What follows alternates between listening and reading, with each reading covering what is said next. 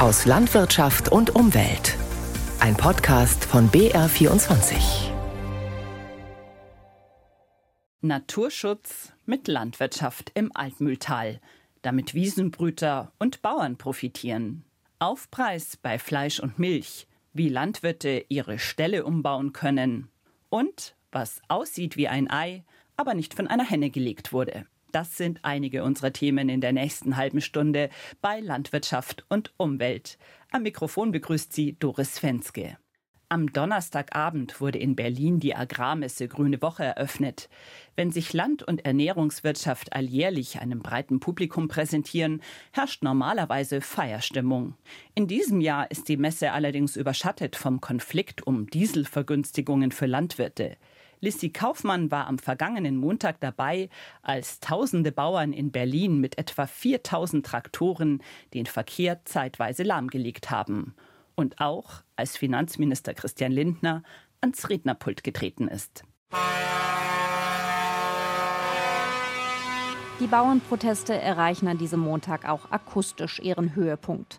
Tausende Landwirte sind mit Traktoren in die Hauptstadt gekommen, begleitet von Spediteuren mit Sattelschleppern. Sie verschaffen ihrem Frust Gehör.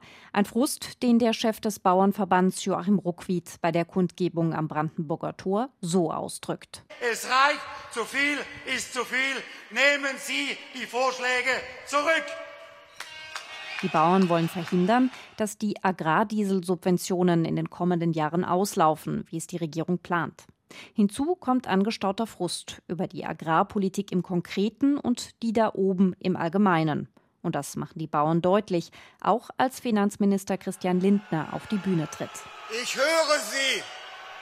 Der FDP-Politiker hört die tausenden Demonstranten, aber sie wollen ihn nicht hören. Hau ab, rufen sie und Ampel weg. Bauernpräsident Ruckwied springt dem Minister zu Hilfe. Und es gebührt der Respekt, ihm zuzuhören. Es macht keinen Sinn, wenn Sie ihn nur ausbuhen. Zur Demokratie gehört die Diskussion. Zu hören ist ein Finanzminister, der sich verständnisvoll gibt und der zeigen will, dass Politiker, dass er gar nicht so weit weg ist von den Bauern. Er sei neben Wiesen, Feldern und Wald aufgewachsen und sei selbst Jäger. Und? Ich bin schon fertig wenn ich den Pferdestall einmal ausgemistet habe. Deshalb weiß ich, was das für eine Arbeit ist, es den ganzen Tag und jeden Tag zu machen. Lindner will weniger Bürokratie, Steuererleichterungen. Aber er macht auch klar, was er nicht kann. Ich kann Ihnen heute nicht mehr staatliche Hilfe versprechen aus dem Bundeshaushalt. Stattdessen mehr Freiheit und mehr Vertrauen. Mehr Vertrauen, das wollen auch die Spitzen der Ampelfraktionen erreichen. Sie treffen sich am Mittag mit Vertretern der Landwirtschaft. Das Fazit von Grünen Fraktionschefin Britta Hasselmann im Anschluss: Es gibt kein Erkenntnis, sondern ein Handlungsdefizit. Heißt, man weiß Bescheid, muss jetzt nur zur Tat schreiten. Allerdings will man erst mal weiter reden. Und deshalb ist es wichtig und notwendig, zum Beispiel über Fragen, warum nicht mehr Einkommen auf den Höfen bleibt, dringend zu reden. Auch über das Tierschutzwohl soll diskutiert werden. Für die Bauern aber bleibt die geplante Abschaffung der Agrardieselsubventionen vorrangig. Das macht auch der Generalsekretär des Bauernverbands Bernhard Krüsken deutlich. Auch er war an den Gesprächen beteiligt. Er zeigt sich optimistisch. Aber wir haben auch mitgenommen, dass es noch Handlungsspielraum auch in der Sache Agrardiesel im Zuge der anstehenden Gespräche geben wird. Die werden wir weiterführen. Weiter reden also. Viel Zeit bleibt nicht mehr. Am Donnerstag will der Haushaltsausschuss abschließend beraten. Wenn die Ampelkoalition den vorgesehenen Abbau der Agrardieselsubventionen nicht fallen lasse, sollen die bisherigen Proteste nur das Vorbeben gewesen sein, kündigte der Präsident des Deutschen Bauernverbands Joachim Ruckwied an. Der Haushaltsausschuss des Bundestags hat aber am vergangenen Donnerstag den Etat 2024 beschlossen und damit auch die schrittweisen Einsparungen beim Agrardiesel. Schon in der kommenden Woche könnten Landwirte also wieder auf die Straße gehen. Auch im Altmühltal sind Bauern in Proteststimmung. Es geht um ein großes Naturschutzprojekt zur Rettung der Wiesenbrüter. Das Überleben dieser Vögel hängt vor allem an einer Landwirtschaft, die auf die Tiere Rücksicht nimmt. Wenn das Großprojekt kommt, könnten mehr Landwirte für Naturschutz belohnt werden. Aber das steht noch auf der Kippe. Ulrike Lefferts hat mit Befürwortern und Gegnern gesprochen. Sie haben lange Schnäbel und picken ihre Nahrung aus feuchten Wiesen. Doch feuchte Wiesen gibt es immer weniger und deshalb können Biologen inzwischen einzeln abzählen, wie viele Uferschnepfen es überhaupt noch gibt. Im Altmühltal hat der Schutz der Wiesenbrüter Tradition. Landwirte am Altmühlsee kriegen Geld, wenn sie wenig düngen oder später mähen. Wahrscheinlich deshalb sind bayernweit nur noch hier alle neun Wiesenbrüterarten vertreten. Die Bundesregierung will diese Schutzzone massiv ausweiten. Auf 70 Kilometern Länge an der Altmühl entlang zwischen Kolmberg und Treuchtlingen. Zwei Jahre lang haben Biologen die Gegend genau analysiert und einen Plan ausgearbeitet.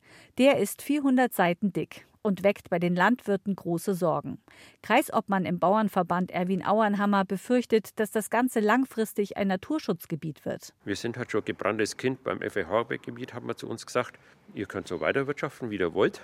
Und plötzlich kommen dann die Auflagen hinterher. Das befürchten wir halt, dass das da auch wieder passiert. Geplant ist das nicht, doch das Misstrauen sitzt tief. Auch die Jäger haben Sorge, dass sie bestimmte Bereiche nicht mehr betreten dürfen und Schutzzäune sie bei der Arbeit behindern. Der Landrat im Kreis Weißenburg-Gunzenhausen, Manuel Westphal, teilt die Befürchtungen und hat jetzt umfangreiche Nachbesserungen vom Projektbüro verlangt. Man muss auf jeden Fall auf diese Punkte mit eingehen, weil ich glaube, dass man so ein Projekt nur dann umsetzen kann, wenn man diese Gruppierungen, die ja unmittelbar auch in der Fläche tätig sind, mit einbindet. Landwirte und Jäger könnten auch profitieren von den 10 Millionen an Fördergeldern, die in den nächsten Jahren ins Altmühltal fließen würden, erklärt der Landesbund für Vogel- und Naturschutz.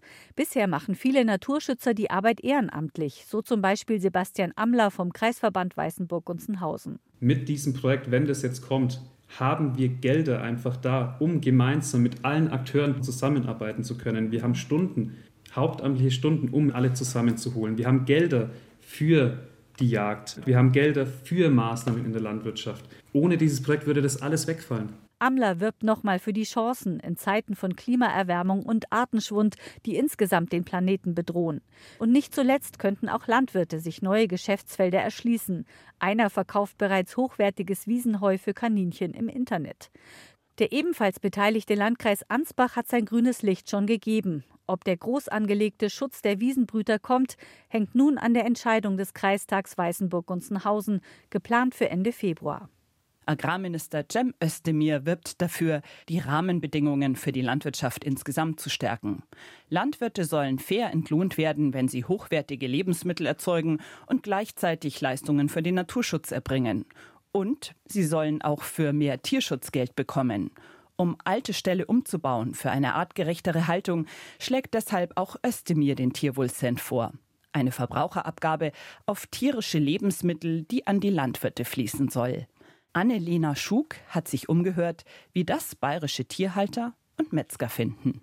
40 Cent mehr je Kilo Fleisch, 2 Cent je Kilo Milch oder Eier, 15 Cent auf Butter und Käse. Durch diesen Aufschlag könnten pro Jahr 3,6 Milliarden Euro zusammenkommen. Und die sollen an Höfe ausgeschüttet werden, die ihre Ställe zum Wohl der Tiere umbauen oder ihren Tierwohlstall in Schuss halten müssen. Wie Milchviehhalter Ulrich Niederschweiberer aus Mühldorf am Inn. In seinem Stall können sich die Kühe frei an der frischen Luft bewegen. Ja, ich habe mich vor 20 Jahren damals entschieden, nach langem Hin und Her, dass wir den Außenklimastall, den Offenfrontstall so bauen, wie er jetzt ist. Die Finanzierung war auch damals schwierig und haben jetzt 20 Jahre lang an dem Stall abgezahlt. 20 Jahre ist schon eine Zeit danach, das an ganzem Material die hier äh, belastend ist. Also es sind einige Erneuerungen notwendig. Für die Reparaturarbeiten könnte er einen Zuschuss durch die Tierwohlabgabe gut gebrauchen. Sein inzwischen 20 Jahre alter Stall kostete damals rund 400.000 Euro. Heutzutage würde so ein Stall um die 1,5 Millionen Euro kosten. Hohe Investitionen, die viele Landwirte scheuen. Laut dem Bayerischen Bauernverband baut derzeit so gut wie keiner einen neuen Stall. Zu hoch die finanzielle Belastung und die Unsicherheit, ob das Geld auch wieder reinkommt und ob sich die Standards in ein paar Jahren wieder ändern. Kann da die Tierwohlabgabe helfen? Die Tierwohlabgabe generell kann man als positiv bewerten. Die Frage ist, wie wird die Finanzierung aufgestellt? Wie hoch ist der bürokratische Aufwand? Ich glaube, das ist die größte Hürde. Außerdem fürchtet Niederschweiberer, dass die Nachfrage nach Fleisch, Eiern und Milch sinkt, wenn die Produkte teurer werden. Wir fragen Kunden in einer Metzgerei in Ampfing. Würden Sie mehr zahlen, wenn es dem Tierwohl zugutekommt? Also ich war schon dafür, weil es war wichtig, dass die Landwirte ja mal wieder ein bisschen was kriegen, weil es wird eh mehr geschnitten und ich glaube schon, dass die Leute das bereit waren, dass da mehr ausgeben. Wenn ich dafür ein gutes Fleisch kriege, dann zahle ich das auch. Also ich halte nichts davon, weil es ist wieder eine Verteuerung für den Verbraucher und beim Landwirt kommt nichts an. Metzger Josef Berghammer hat die Bauern bei den Protesten mit Brotzeit unterstützt. In seiner Metzgerei hängen Infoblätter zu den Protesten. Grundsätzlich ist Josef Berghammer also für eine Unterstützung der Landwirte. Doch er müsste auf seine Produkte die Tierwohlabgabe erst obendrauf schlagen und dann später an den Staat abführen. Vom Grund her also finde ich die Tierwohlabgabe nicht schlecht oder sowas da. Aber die größte Befürchtung ist, dass wir also praktisch mir mit dieser Tierwohlabgabe ein riesen Bürokratiemonster aufbauen, das wo in diesen handwerklichen Betrieben wahrscheinlich wieder zu Lasten der handwerklichen Inhaber praktisch in der Freizeit das wieder geschehen muss. Und was mich halt dann interessieren darf, was stehen hier gegenüber Kosten beim Staat oder sowas, die diese Steuer, wo man auch sagen kann, dann ja irgendwie verwalten müssen. Fast alle Parteien stehen grundsätzlich hinter der Tierwohlabgabe. Der Bauernverband auch. Doch BBV-Präsident Günther Felsener sagt, die Tierwohlabgabe sei kein Kompromiss zur Agrardieselsteuervergünstigung. Auf die bestehen die Landwirte nach wie vor. Dass es Defizite bei der Tierhaltung gibt, darauf weist auch die Tierrechtsorganisation Soko Tierschutz immer wieder hin. Zusammen mit der Verbraucherorganisation Foodwatch fordert sie, dass sich in Milchviehställen etwas ändert. Dort, wo Kühe Tag ein, Tag aus an einem Platz angebunden, mit einer Kette oder einem Gurt um den Hals stehen müssen. Peter Allgeier hat den Tierschutzaktivisten Friedrich Müllen getroffen. Der zeigt Bilder aus bayerischen Ställen. Keine Skandale, sondern Alltag auf Betrieben, die bis jetzt keinen luftigen, offenen Laufstall bauen konnten. Also viele Ställe, die ich jetzt gesehen habe, das sind dunkle Grotten, erinnern mehr an einen Kerker als an einen Stall. Sagt Friedrich Müllen. Er sitzt vor seinem Laptop und zeigt verdeckt gedrehte Videos aus Anbindehaltungen in Bayern. Manche Tiere sind von Kot regelrecht verkrustet, andere durch jahrzehntelange Zucht schlichtweg zu lang, um richtig in die Boxen der alten Ställe zu passen. Das Tierschutzgesetz sagt ganz klar, ein Tier muss artgemäß gehalten werden. Es darf kein Leiden durch die Haltung verursacht werden. Und wenn man da ein Tier sieht, was angekettet ist, was sich nicht mal umdrehen kann, was niemals laufen kann, galoppieren kann, läuft es einen kalt den Rücken runter, dass das immer noch Alltag ist. Im Koalitionsvertrag hatte die Bundesregierung vereinbart, das Tierschutzgesetz zu verschärfen. Die ganzjährige Anbindehaltung soll laut einem Referentenentwurf in wenigen Jahren komplett verboten werden. Geplant ist auch die sogenannte Kombihaltung, bei der die Tiere im Sommer auf der Weide und im Winter im Stall sind, stark einzuschränken. Gut die Hälfte der rund 25.000 Milchviehbetriebe in Bayern wäre betroffen. Also wenn ich an der momentanen Situation nichts verändern würde, dann wäre ich äh, quasi gezwungen, das zu beenden. Sagt Thomas Kögel aus Immenstadt. Unter dem Motto Rettet Bertha protestieren viele Landwirte und warnen vor einem Aus für kleinbäuerliche Betriebe. Der Neubau eines Stalls ist gerade vielen Nebenerwerbslandwirten zu teuer. Eine Anpassung des bestehenden Stalls, dass Tiere auch im Winter nach draußen könnten, wäre keine Dauerlösung. Auch wenn man das jetzt umgesetzt hat mit Laufhof, dann spätestens bei der Generationenfolge, also sprich, wenn der Hof an die nächste Generation übergeben wird, spätestens hier fällt dann der Hammer, wo was geändert werden muss Richtung Laufstall. So Andreas Hummel, Kreisobmann des Bauernverbands Oberallgäu. Bayern will mit einer Bundesratsinitiative die geplanten Verbote bei der Anbindehaltung verhindern. Frigga Wirz von der Tierschutzakademie in Neubiberg hat dafür kein Verständnis und verweist auf andere Tierarten.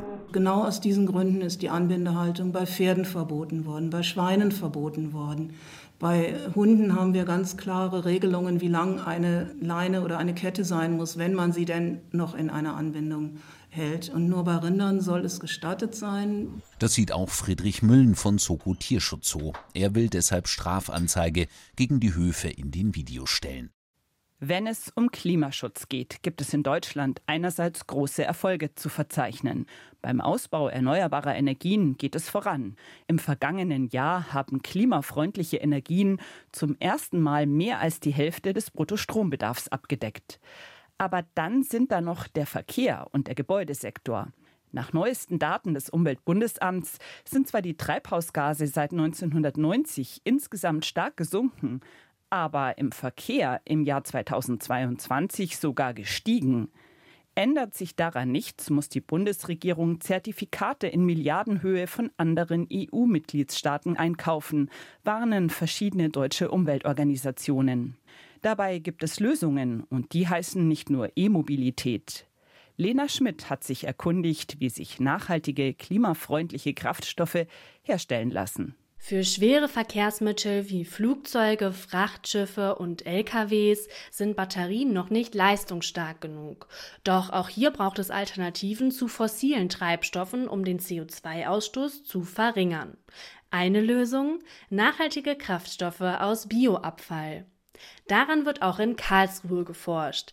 Denn herkömmliche Biokraftstoffe wie E10-Benzin und B7-Diesel haben einen Nachteil, erklärt Olaf Töter vom Karlsruher Institut für Technologie. Die konventionellen Biokraftstoffe werden aus Energiepflanzen gemacht, Mais, Raps und ähnlichem und können potenziell natürlich mit der Nahrungskette in Konflikt stehen. Ein Kraftstoff aus Reststoffen verbraucht dagegen keine zusätzliche Ackerfläche. Wenn ich äh, eben biogene Rest- und Abfallstoffe nehme, dann nutze ich das, dass die Pflanzen während ihres Wachstums das CO2 auf der Atmosphäre aufgenommen haben und in Form von Kohlenstoff und auch Wasserstoff, in Form von Zuckern und ähnlichem in sich speichern.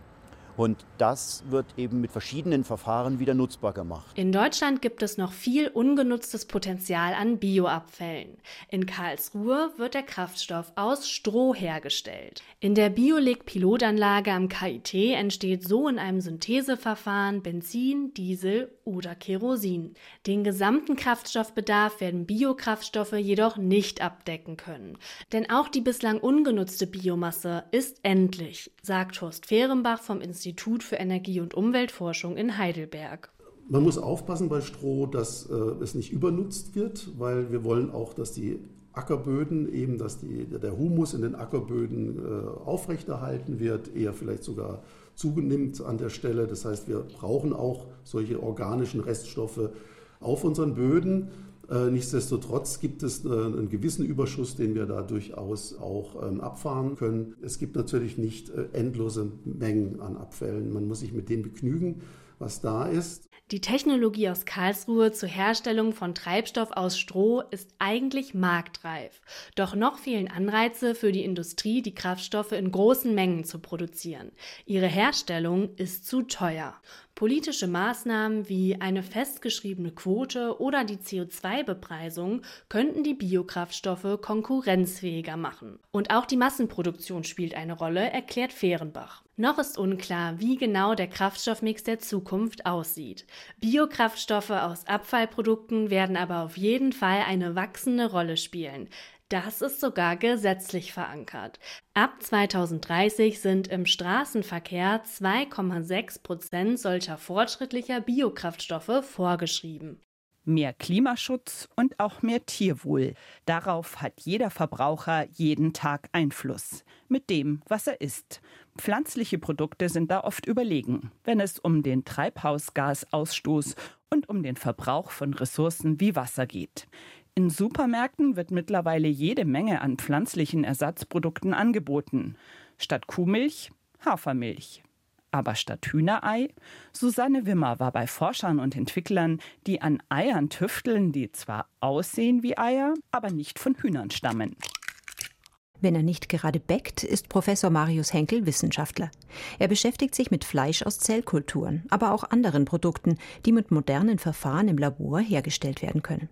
Ei als Naturprodukt ist natürlich ein wahnsinnig komplexes System und auch relativ schwierig herzustellen. Also zunächst muss man natürlich sagen, dass Ei im Prinzip zwei Produkte sind, Eiklar und Eigelb, was von den Eigenschaften auch auf molekularer Ebene, das was wir anschauen, natürlich komplett ein anderes Produkt darstellt. Und somit ist es eine besondere Herausforderung. Die Lebensmitteltechnologin Veronica García Artiaga hat sich trotzdem rangewagt ans vegane Ei. Es war der sehr hohe Eierkonsum ihrer Landsleute, der die gebürtige Mexikanerin zum Nachdenken brachte. Ich liebe Tiere. Und das war mein erster Grund, dass ich recherchiert habe, wie die Konditionen, dass die Hühner oder die ganzen Tiere von unserem Fleisch oder Eier oder Tierprodukte sind. Und dann auch die Umwelt. Wir sehen mit das Wetter, wie verrückt es ist. Und wenn wir alle Leute von dieser Welt Essen geben wollten, dann wir brauchen Alternativen. Am Fraunhofer Institut in Freising entwickelte sie schließlich ein Ei, das nicht auf Kosten von Umwelt und Tieren gehen sollte. Heute steht die junge Wissenschaftlerin mit weißem Kittel im Labor ihres vor zwei Jahren gegründeten Startups in Berlin-Weißensee und sieht zu, wie eine Mitarbeiterin verschiedene Zutaten in ein Rührgerät gibt. Proteine von Ackerbohnen und Süßkartoffeln, natürliches Beta-Carotin, Mineralien und Pflanzenöl. Heraus kommt eine flüssige, dotterfarbene Emulsion. Veronikas Eigelb. Dieses Rezept war die leichtere Übung. Das Eiklar hat sie viel mehr gefuchst. Ich wollte wirklich die Transparenz für die Hühner Eiweiß kopieren und mit der pflanzlichen Protein ist schon ein bisschen anders. Und dann, wir wollten etwas, das ist ganz flüssig wie eine Hühner Eiweiß, aber wenn wir etwas so flüssig, dann vielleicht macht diese Textur nicht so richtig. Und dann müssen wir ein bisschen dickere Lösung haben mit anderen Zutaten, so wie diese Textur bringen. Sie hat es dennoch geschafft. Die nächste Hürde war, Eiweiß und Eigelb zusammenzukriegen, ohne dass sich die beiden Komponenten vermischen. Das funktioniert mit Hilfe einer Verkapselung. Veronika zeigt, wie das geht. Sie schüttet eine kleine Menge flüssiges Eigelb in eine Lösung mit Algenextrakt. Die orangene Masse schwimmt als runder Kreis oben auf. Dann benetzt sie sie mit der Lösung und siehe da, das Eigelb kapselt sich zusammen und wird zu einer kleinen Kugel.